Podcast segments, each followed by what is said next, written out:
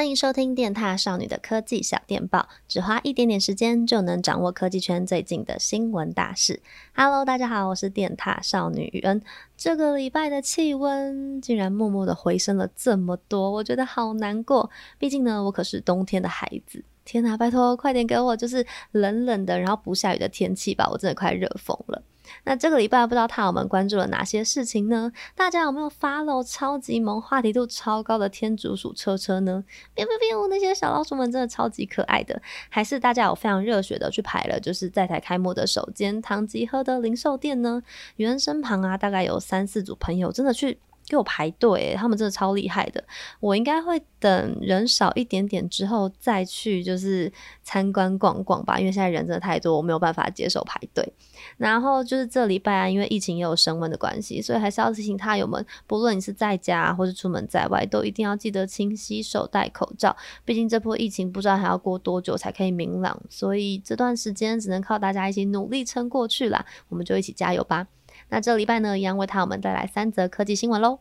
首先，第一则科技新闻呢，是手机晶片大厂高通，他们又推出了全新的处理器啦。这次带来的呢是新的 S 八七零的晶片，那它其实应该算是跟去年八六五系列的处理器差不多等级，算是他们的强化版。它一样呢是采用七纳米的制程，并且一样支援五 G，然后在效能的部分呢会更加提升。不过大家应该会很好奇，就是为什么高通要在这么短时间之内又推出一款高阶晶片呢？目前呢、有一派的说法是说，有可能是因为，呃，现在有越来越多手机品牌都想要推轻旗舰的手机嘛，所以他们是说呢，这样这款处理器它可以做到更好的价位带区分。那另外一派说法呢，只是说，诶，大家都知道高通刚推出了一款旗舰晶片 S 八八八嘛，那它最近就是有传出过热啊，还有耗能过高的情形发生，所以有人是说，有可能是为了要挽救这个局势，所以他们才会。推出这款新的 S 八七零处理器，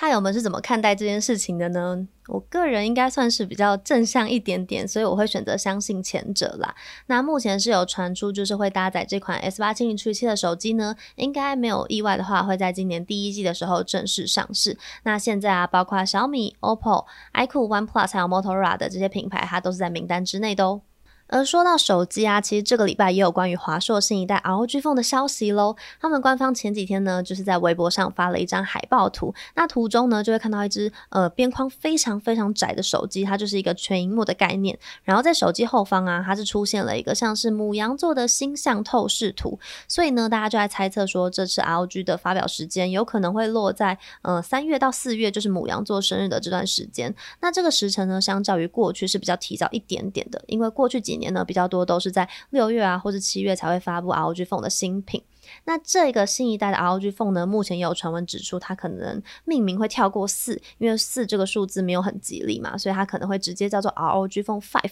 那它会呢搭载最新的高通骁龙八八八处理器，然后会有六千毫安时的大电量。那充电的部分呢，据说会支援到六十瓦或是六十五瓦以上的快充速度哦。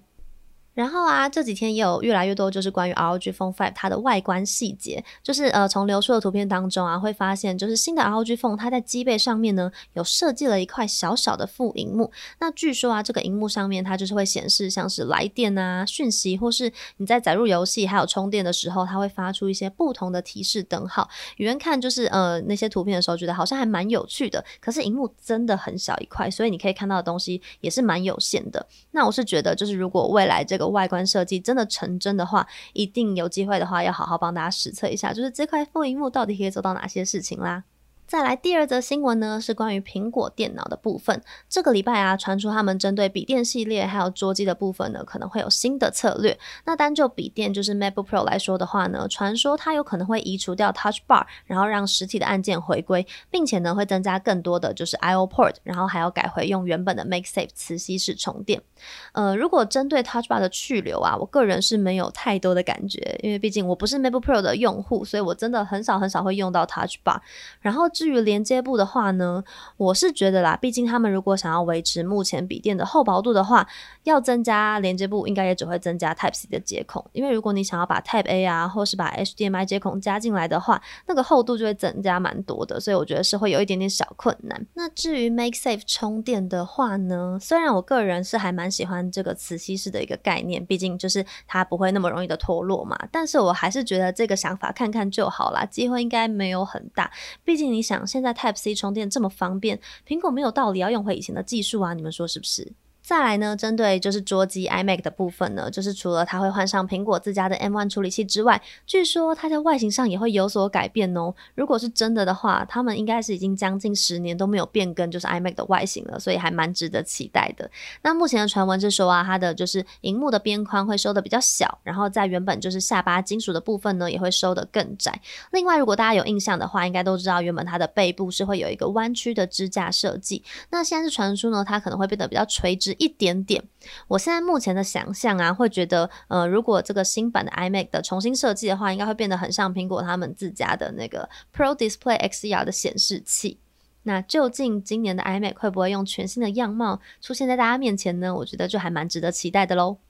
最后一则新闻呢，是有消息传出说，Netflix 有可能会在今年春天的时候支援苹果的空间音讯功能。就是说啊，未来如果你带着 AirPods Pro 或是 AirPods Max，你在看影片的时候，当你的头部啊就是有摆动的话，它的声音就会随着你头部摆动而有不同的方位变化，营造就是更加身临其境的氛围，来增加整个观影的体验。但现在还不确定，就是如果未来 Netflix 真的有支援这项功能的话，是会开放给所有 Netflix 会员使用吗？还是只会给就是有订阅高级方案的会员员才能使用呢？这部分可能就要等待后续的消息啦。太友们会期待这项功能吗？宇文自己应该算是一半一半吧。主要是因为我有点纠结，就是我平常看 Netflix 大部分都是会把声音直接放出来，就是我很少会戴耳机的时候看影片。可是又想要试试看，就是这个空间音讯到底有多厉害。所以虽然不确定未来用这个功能的机会有多高啊，但想说如果有这个功能的话，就先备着，之后总有一天会用到的。你们说是不是？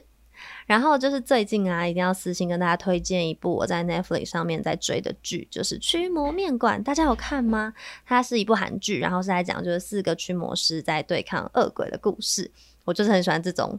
呃超现实的题材，然后就推荐大家看看啦。它是应该是这个礼拜就会播完结篇了，然后据说是会有第二季，我个人非常期待，超推，大家有时间一定要看哦。好啦，那以上就是本周的科技小电报啦。那我们记得，我们每个礼拜五就是都会在 Pocket 上面跟大家见面。如果喜欢的话，记得要继续支持我们喽。那我们就下次见啦，拜拜。